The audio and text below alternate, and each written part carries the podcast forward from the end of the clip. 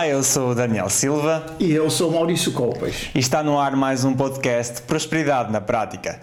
Maurício, o tema do podcast de hoje é comunicação verbal. Por isso, pedia-te para começar a definir o que é que é a comunicação verbal. Comunicação verbal é toda aquela comunicação que você utiliza a voz ou a escrita diferente da comunicação não verbal, em que você utiliza gestos, fisionomias, fisiologias, enfim, aparência, gestos de uma maneira geral. E onde é que entra o nosso estado interno? Também entra na comunicação verbal ou entra na comunicação não verbal? O estado interno influencia na comunicação de uma maneira geral. É óbvio que se você tem uma situação interna que lhe incomoda, isso vai refletir na sua fisionomia e, obviamente, na sua fisiologia. Então, comunicação não verbal o estado interno influencia a 100%. Comunicação verbal vai acabar por influenciar da mesma forma, porque todo o estado interno vai reagir fisiologicamente e essa reação fisiológica vai estampar em você um estado que vai aparentar na forma da sua comunicação, quer seja gestual, quer seja na sua palavra, quer seja na sua escrita. Você podia dar um exemplo prático de como então o nosso estado interno pode influenciar na comunicação verbal? Por exemplo, se eu estiver incomodado, irritado, a minha comunicação verbal vai ficar automaticamente alterada. E a pessoa que está ouvindo vai perceber imediatamente. Agora, é claro que dentro de um estado interno em que você consiga controlar esse estado interno e consiga passar uma outra forma de se comunicar, fazendo com que a sua comunicação seja lógica, explícita, sem interferir, obviamente, no seu estado interno, você consegue fazer, mas é preciso ter um controle sobre isso. Então isso quer dizer que é fácil pelas palavras nós conseguirmos entender o estado daquela pessoa? Sim, com certeza. Porque se você é, tem um estado interno alterado e se você obviamente vai acabar por refletir na forma como você vai se comunicar, então se a pessoa que estiver ouvindo tiver uma capacidade de leitura é, fácil, compreensível, ela vai fazer uma, uma, uma leitura é, totalmente clara daquilo que a pessoa sente no momento para que torne aquela comunicação efetiva. Dentro dos pressupostos básicos da, da, programação neurolinguística, existe um que diz a responsabilidade da comunicação é sempre do comunicador. Queria que tu pudesses explicar um pouco este pressuposto básico para as pessoas que estão lá em casa conseguissem entender o que é que ele quer dizer. Quando você quer comunicar alguma coisa e essa comunicação não é perceptível pela outra pessoa, a responsabilidade é sempre sua da comunicação. É isso que o pressuposto básico diz. Ou seja, toda vez que você diz alguma coisa, embora você, na sua consciência, aquilo esteja bem explicado, bem exemplificado, bem claro, é sua responsabilidade checar se a outra pessoa percebeu ou não aquilo que você disse. Isso acontece muito em centros empresariais, em, em, em locais onde você tem um funcionário é, à mercê de um patrão ou, ou de um ou subordinado a alguém num cargo superior, em que esse cargo superior tem a função de delegar outras funções a esses terceiros.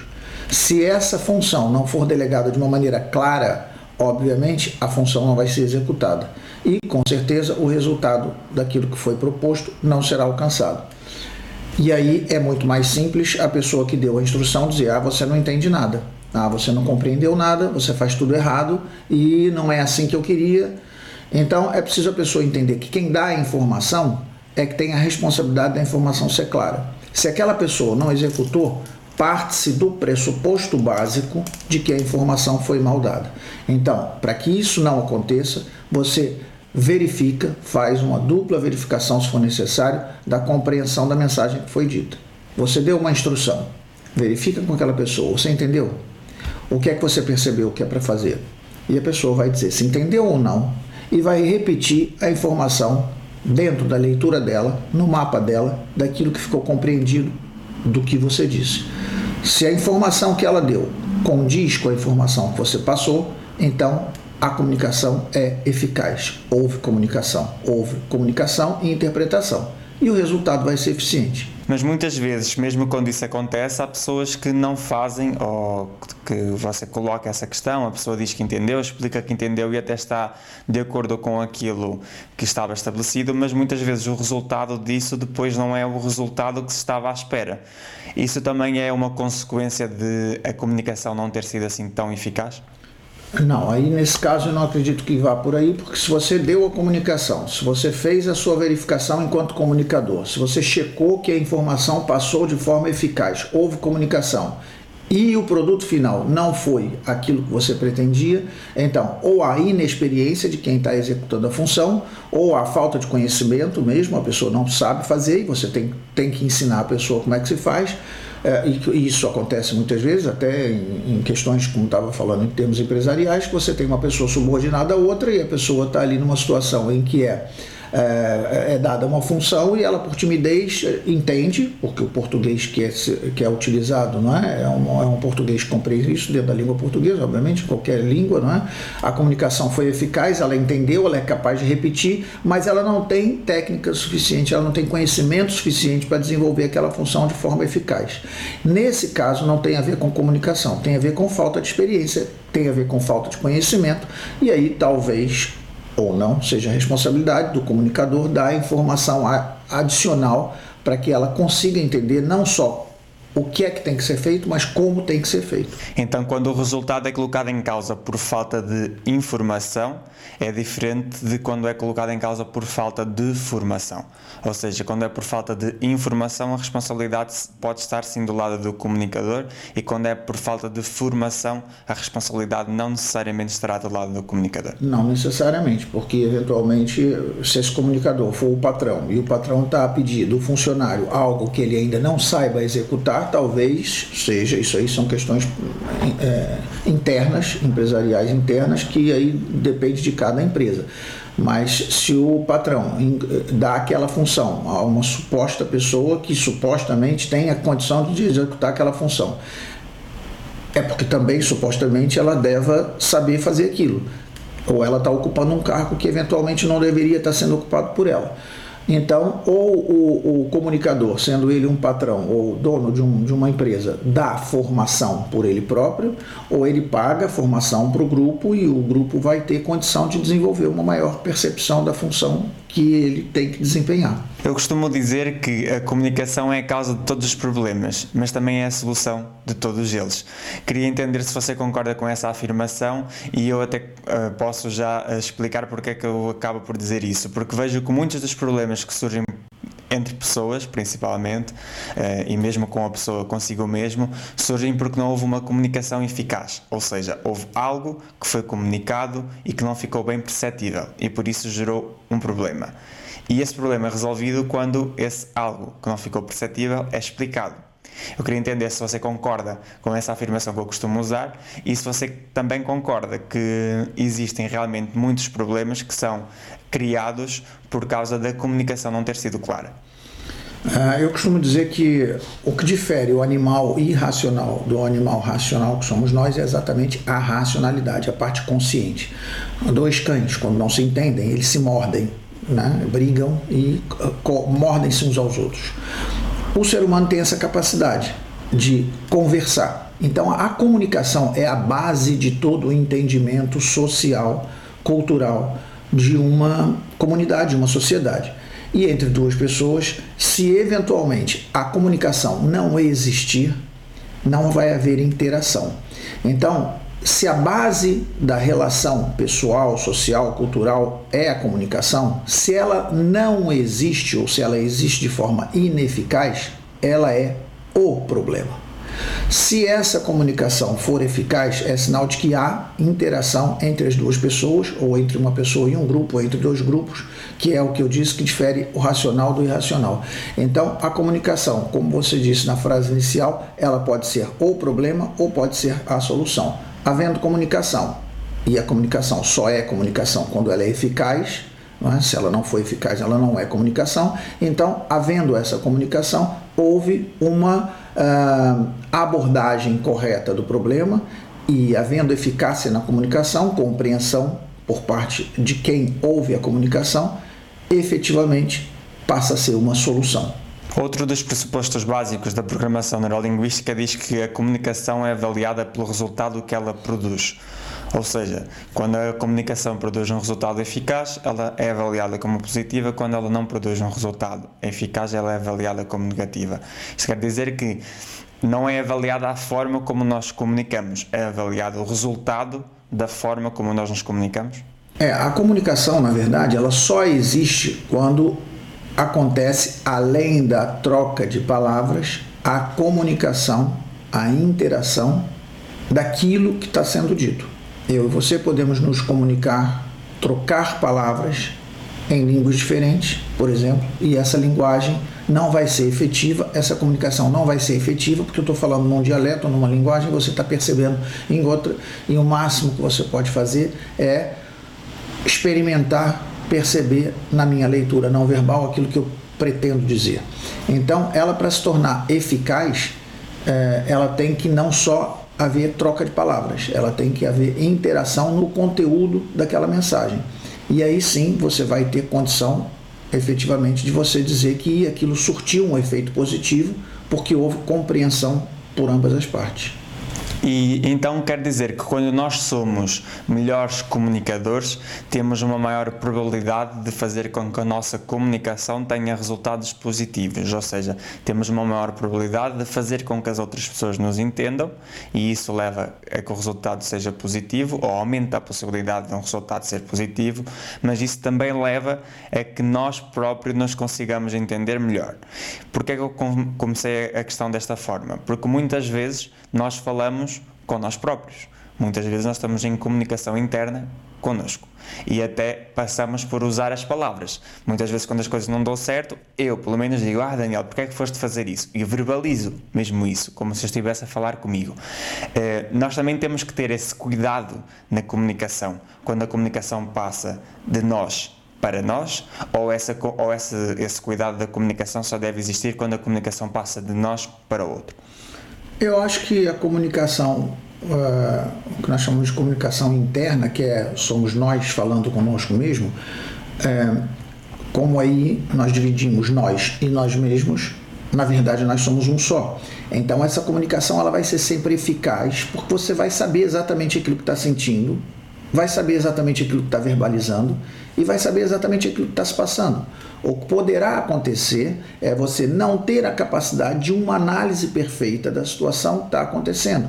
E aí você verbaliza aquilo que, no seu entendimento, é a razão pela qual houve insucesso na atividade ou na função, ou naquilo que você pretende fazer, ou até mesmo na avaliação que você fez quando verbaliza de uma forma alto aquilo, ou de uma forma verbaliza de forma que você próprio possa ouvir é, aquilo que você interpreta do resultado da sua ação. Então, eu acho que dentro daquilo que você verbaliza num primeiro instante é exatamente aquilo que você sente. Então, entre o que você sente e o que você verbaliza, há um fio condutor. Então, é, é, esse cuidado deve haver não com o que você pronuncia, que provavelmente você estará pronunciando exatamente aquilo que você sinta, sente, mas sim o cuidado de antever, antes de, de, de, dizer, ter a capacidade de percepção do que é que se passa com você naquela atitude, para que você possa tirar uma conclusão mais efetiva. É, a comunicação, eu penso que quando é você com você mesmo, você espelha exatamente aquilo que você sente, na minha leitura. Sim, mas muitas vezes eh, nós sentimos uma coisa e verbalizamos outra. Ou seja, não temos a capacidade de discernimento de avaliar aquilo que nós estamos a sentir. Ouvimos e lemos muitas vezes de relatos de pessoas que dizem: Ah, porque é que eu fui dizer aquilo que eu não estava a sentir? E se isso acontece com o outro, será que isso também não acontece com nós próprios?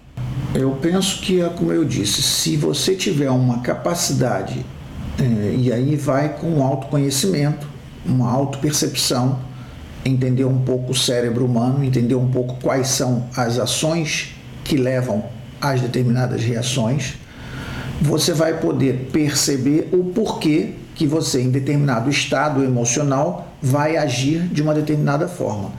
Então, é o que nós chamamos de inteligência emocional. É você perceber as suas emoções num determinado momento em que haja uma ação e você agir inteligentemente com a sua forma com, as suas emoções, de forma que você consiga tirar o melhor proveito dessas emoções. Quando a pessoa não tem esse entendimento, quando não tem esse discernimento, ele se deixa levar pelas emoções e acaba é, conduzindo de forma incorreta ah, ou, ou de forma menos própria, digamos assim, a emoção e a ação associada a essa emoção. E aí o resultado não será o melhor que ele pretende. Quando ela tem essa percepção, e ela vai fazer uma pré-análise antes até mesmo do auto-julgamento.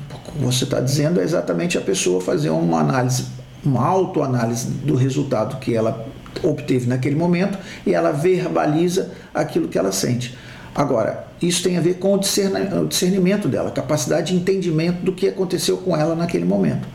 É diferente quando acontece com uma outra pessoa, em que eventualmente eh, eu até digo coisas que não era suposto dizer, porque também, dentro da questão inteligência emocional, não foi aproveitado da melhor forma, talvez por falta de conhecimento, por falta de, de, de, de discernimento também, esse, esse melhor aproveitamento do conhecimento da, da, da, do que nós chamamos de inteligência emocional, para agir da melhor forma com as emoções, tendo o melhor resultado. Você tem um e-book que aborda muito, aborda muito não, aborda este tema de comunicação verbal, que tem o título Como obter resultados positivos mudando a sua forma de falar. Eu queria que você falasse um pouco deste e-book e o que é que as pessoas podem encontrar nele. Bom, a proposta do e-book é dizer às pessoas que a palavra tem um poder específico. E quando eu digo a palavra tem um poder específico, por quê? Porque você quando vai pronunciar uma palavra, você antes de pronunciar, você cria essa palavra na sua mente. Ou seja, você pronuncia mentalmente aquilo que você vai dizer. Isso tudo são sinapses neurais rápidas que conscientemente não se tem percepção. Mas ela é assim que se cria. A palavra não vem do nada. Eu, enquanto estou falando com você, automaticamente, décimos de segundos antes, eu estou programando aquilo que vai falar, que eu vou falar para poder ter linha de raciocínio. Então, quando você vai falar uma palavra, você antes disso já falou na sua mente. Se é uma palavra que tem um conteúdo, um significado negativo, quando você vai falar, você pensa nela. E ao pensar nela, mentalmente, ela já existe na sua cabeça. E aí o que você tem que fazer é pegar essa palavra, associar ao conceito dessa palavra. Se eu digo uma palavra, azar, por exemplo, não é? Antes de falar a palavra azar, eu pensei na palavra azar. Eu pensei, criei. Verbalizei, ela saiu. É a segunda vez que ela foi pronunciada. Primeira pronúncia mental, segunda pronúncia verbal. Terceira vez, quando eu falo, o ouvido mais próximo é o meu. Então eu ouço sempre aquilo que eu digo, porque eu estou sempre muito próximo da minha boca, através do meu aparelho auditivo. Então ela entra e ela, terceira vez, ela vai fazer esse impacto nesse caso negativo, porque aí você pega a palavra azar e qual o significado que você dá à palavra azar. E quando nós falamos de palavra, quando nós falamos de vocabulário, nós falamos de dicionário, nós falamos de. É, não é um significado que você dá, é o significado que a palavra é imbuída. Se você abrir um dicionário, não tem um significado para cada pessoa que pensa naquela palavra. O que você pode, dentro do seu conceito interno é ressignificar o valor daquela palavra na sua cabeça. Mas não é isso que nós tratamos no, no, no videobook, no, no, no e-book. Nós colocamos palavras que, dentro de um conceito generalista, ela, é um, ela tem conceitos que vão te é, provocar uma ação negativa ou uma ação é, de paralisação ou uma ação de neutralização. Como eu falei, a palavra azar ela tem um significado de tudo aquilo que você não quer para a sua vida. Então, quando você põe uma palavra, ela tem um significado, esse significado vai associar energeticamente a um, a um padrão energético, não é? Obviamente, ela azar, você não vai associar o azar às frequências vibracionais de alto nível. Você vai ligar a frequências de baixo nível. E aí você repete, repete, repete, repete. Aí tem pessoas que dizem, ah, eu não vou falar azar porque atrai. Aí bate três vezes na madeira. Ou seja, O bater na madeira já são crenças que você mentalmente neutraliza aquilo. Não vou dizer que não funciona, funciona porque a sua cabeça neutraliza aquilo quando você pratica o ato de bater na parede, não é na, na madeira, não é o fato de ser uma madeira. Se você acreditasse que fosse um cimento, também funcionaria. Então é, é a sua capacidade mental de neutralizar daquela forma o peso da palavra. Então, o que nós fazemos nesse e-book é pegar algumas palavras que têm conceitos negativos, conceitos paralisantes, conceitos neutralizantes, que efetivamente te levam a resultados negativos, não é? é efetivamente não fazem nada para que você é, atinja o seu objetivo de uma forma eficaz. Daí a, a importância desse e-book e nós disponibilizarmos ele gratuitamente, porque eu acho que essas palavras são ditas e nem são percebidas, porque já estão integradas no nosso dia a dia. E, e quando a pessoa te, tem essa consciência, quando ela aprende, quando ela expande a consciência, ela integra esse conhecimento e ela passa a tirar proveito disso. Por isso disponibilizamos isso de forma gratuita e está no, Está tá nos nossos sites, na, na, na nossa, na, nas nossas Rede. plataformas, nas nossas redes. Você deu agora um exemplo sobre um pouco daquilo que as pessoas podem encontrar lá. Eu queria aproveitar o podcast, já que o tema é comunicação verbal, para pedir para você dar mais dois exemplos. Dentro dessas palavras, você diz que. Ou outras palavras. É, das, da, daquilo que as pessoas possam encontrar dentro do e-book. É. Queria que você pegasse mais dois exemplos para, no fundo, para que o podcast pudesse dar às pessoas que estão a assistir neste momento é. três exemplos práticos daquilo que elas podem mudar na sua forma de falar é. para alcançar resultados eu, positivos. Eu gosto muito do, do de um exemplo que nós usamos diariamente, não é? E quando eu digo nós usamos diariamente, eu sou ponho a mão no fogo e não me queima, porque estou a falar de mim e estou a falar de todas as pessoas, que é quando nós falamos de nós mesmos. Quando nós falamos de nós mesmos, nós aplicamos uh, o verbo ser no presente do indicativo e na primeira pessoa. Não é? E ela te, é, é, quando você aplica o verbo ser no presente no indicativo, na primeira pessoa, isso passa a reforçar algo que tem a ver com a sua identidade. E identidade, é, dentro é, do que nós chamamos da, da, daquilo que é o seu comportamento efetivo, quando você toca na identidade, é algo que é muito sentido, é muito particular para você tra trabalhar isso. Então, quando você fala eu sou inteligente. Quando você verbaliza o eu sou, é o verbo ser no presente indicativo na primeira pessoa. Eu sou, o que vem a partir daí é que vai definir. Inteligente. Você reforça, porque aquilo está falando sobre a sua identidade, e você reforça no seu inconsciente o seu estado de ser. Então, tem pessoas que falam, porra, sou mesmo burra porra, eu sou um incompetente total. Ah, eu sou uma pessoa que não consigo. Ah, eu sou. Entende? Então, quando vem o eu sou e associa imediatamente o lado negativo, você incorpora dentro da sua individualidade, dentro da sua personalidade, reforçando a informação, fundamentalmente até por aquilo que eu disse, porque você primeiro verbalizou mentalmente, falou e ouviu. Então você passa a retificar ou, ou uma informação que você mesmo diz. Então você reforça uma crença pessoal. E quando você coloca isso de uma forma negativa, eu sou incompetente. Não é? Ah, Maurício, mas você está falando que é incompetente. Não é o fato de falar, é como aquilo bate na minha cabeça. Nesse momento, eu não estou falando de mim. Eu estou falando, aliás, eu próprio sou capaz de me blindar a determinadas situações que nem eu próprio acredito. É? Agora, quando você diz com a crença absoluta de que você de fato é aquilo, isso vai interferir muito em você. E isso acontece também é, quando você refere a outra pessoa. Né? Você pode reparar que quando você fala com uma outra pessoa, dizendo algo da individualidade, da personalidade dela, aquilo não vai bater muito bem, porque são, você está mexendo na crença pessoal daquilo que ela acredita. Então, quando se influencia também nas outras pessoas, vai influenciar também na sua pessoa, quando você fala algo que você acredita piamente ser. Então é ter esse cuidado de quando você repetidas vezes diz o eu sou e aplica a partir daí uma qualidade ou uma, vamos chamar de desqualidade, né? uma má qualidade que você vai atribuir a você e que vai reforçar a sua, a, a, o seu interior ou a sua crença, trazendo maus resultados, obviamente. E eh, você pediu para fazer outra. Eh, eu diria também quando nós eh, nós costumamos usar muito uma palavra que é quando nós queremos fazer alguma coisa e achamos que não vai dar certo. Então, quando você acha que não vai dar certo, você já tem uma crença duvidosa sobre a sua ação.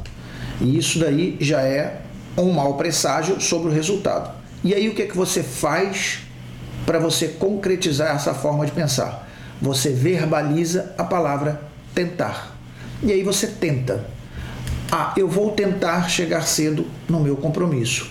Quando você fala a palavra tentar, você cria no seu subconsciente, né? você cria na, na, na sua forma mais profunda de ser a possibilidade de errar. Você já abre uma janela para o falhanço. Você já permite o seu inconsciente entender que não tem problema se não der certo, porque pelo menos eu tentei.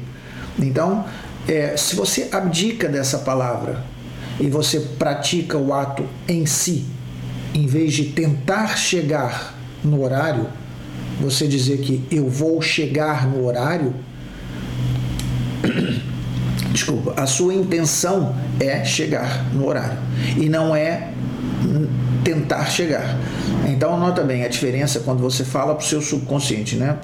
Você diz alguma coisa assim: eu vou tentar chegar e eu vou chegar. Quando você fala que vai chegar, você já não abre esse espaço de falhanço, de possibilidade de erro. E quando você fala vou tentar, tá tranquilo. A sua exigência com você próprio é diferente. Então, se a sua exigência no seu comportamento passa a ser diferente, você passa a ser mais flexível com o erro, o que não é, não é bom, você vai tentar. Conseguir, conseguiu. Se não conseguir, não conseguiu. Então, isso é mais um exemplo que nós damos e que eu acho que a pessoa deve incorporar essa, essa ou melhor, até desincorporar, melhor dizendo, essa palavra, porque para que você tenha resultados mais efetivos. Então, em vez da pessoa dizer que vai tentar, ela tem que colocar a frase ou a intenção no afirmativo, sem a palavra e dizer que vai fazer. É, eu vou fazer. Eu vou tentar entregar o meu trabalho hoje. Não, você vai entregar o seu trabalho hoje. Ah, eu vou tentar é, chegar, vou tentar começar a fazer minha ginástica hoje. Não, eu vou começar minha ginástica hoje. Ah, eu vou tentar fazer o meu discurso da melhor forma possível. Não, você vai chegar ali e vai fazer o seu discurso da melhor forma possível. Entende? Você está criando sempre ali a possibilidade. O que, que o seu inconsciente vai pensar? Bom, ele admite. Aí você chega lá, faz, o seu não fez aquilo que devia ser feito, mas o seu inconsciente vai dizer assim: tudo bem, Maurício, já tentou. Já tentou, não tem problema, está perdoado. Entende? E a sua autoexigência, ah, pela sua excelência, fica comprometida por uma palavra. Entende? E essa palavra não é só a palavra ah, verbalizada, é o efeito que ela tem no seu inconsciente, é o significado que ela tem para o seu inconsciente e é o resultado que ela vai trazer pelo significado que você traz a ela. Nós estamos no mês de outubro de 2019 e tem muitas pessoas que no início do ano estabeleceram objetivos e que quando estabeleceram esses objetivos possivelmente escreveram-nos num papel, ou seja, passa por uma comunicação verbal.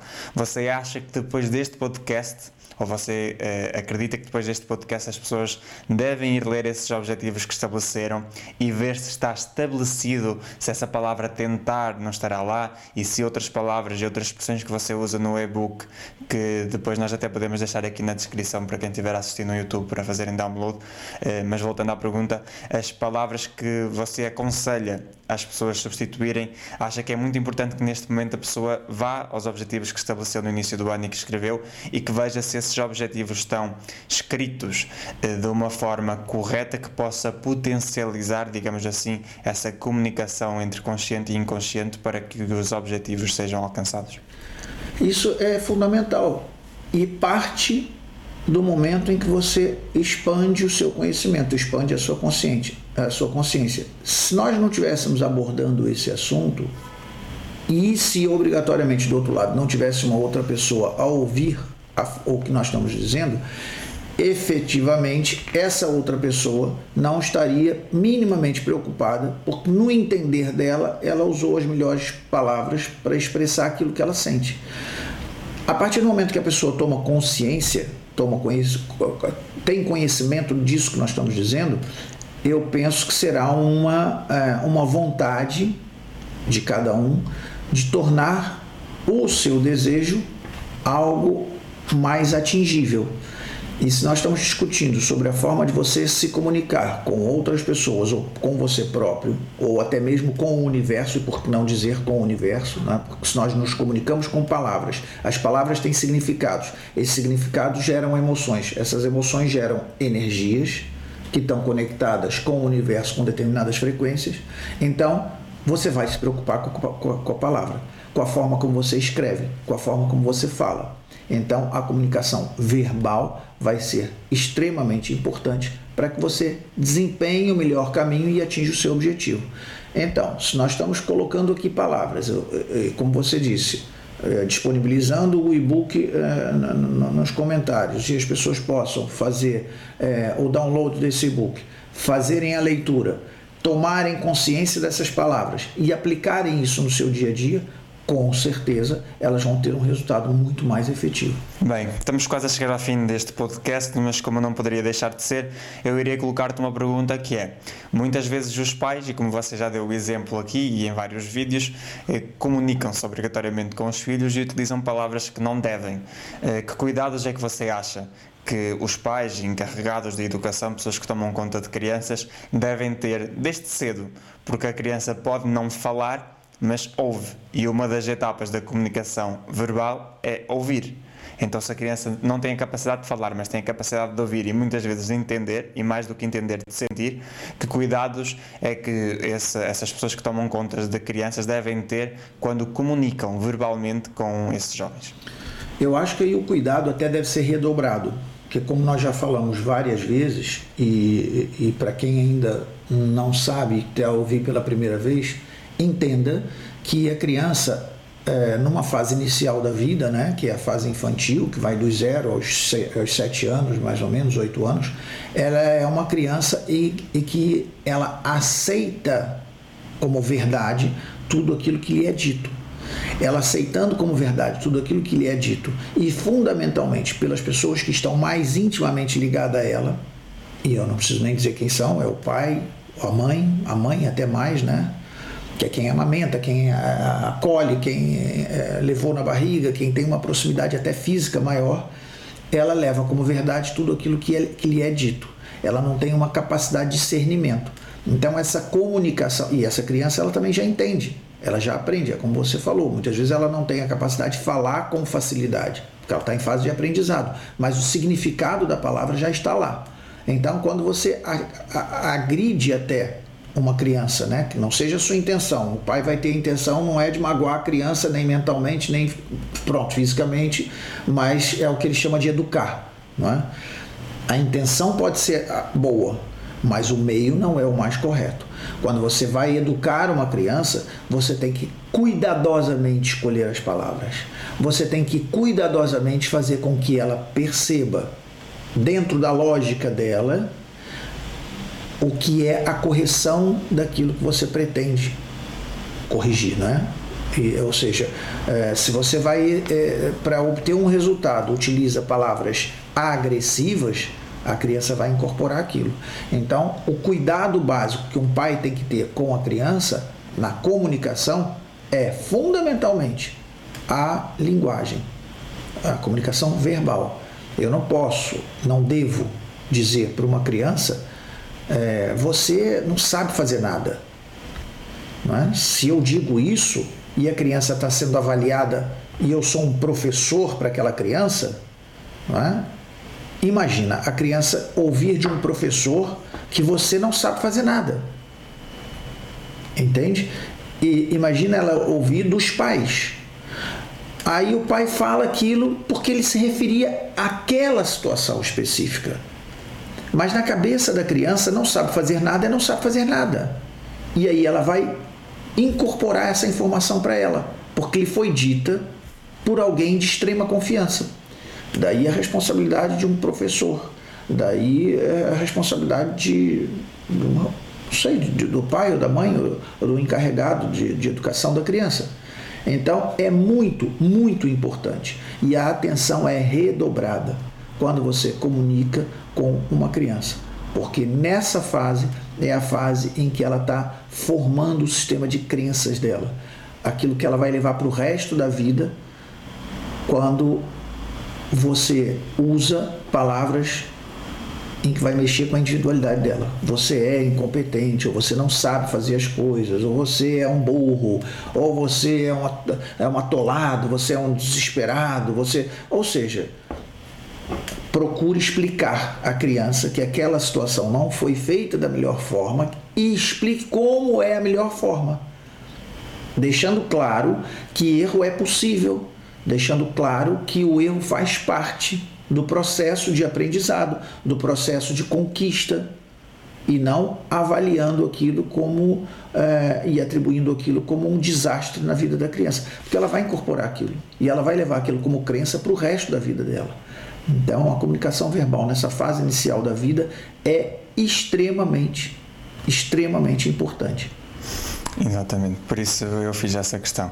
E talvez seja bom que os pais e as mães e pessoas que tomam conta de jovens que estão a ouvir este podcast se lembrem que se eles mudarem hoje a maneira como estão a educar esses jovens, não vão estar só a mudar a vida desses jovens, vão estar a mudar a vida dos filhos que vêm desses jovens, dos outros filhos que vêm desses jovens, porque se o nosso pai, a nossa mãe, ou o pai e a mãe de quem está a ouvir o podcast hoje, o educou dessa forma, basta verem que possivelmente eles foram educados assim pelos avós, pelos bisavós, pelos tetravós, ou seja, já é uma educação que vem ao longo do tempo.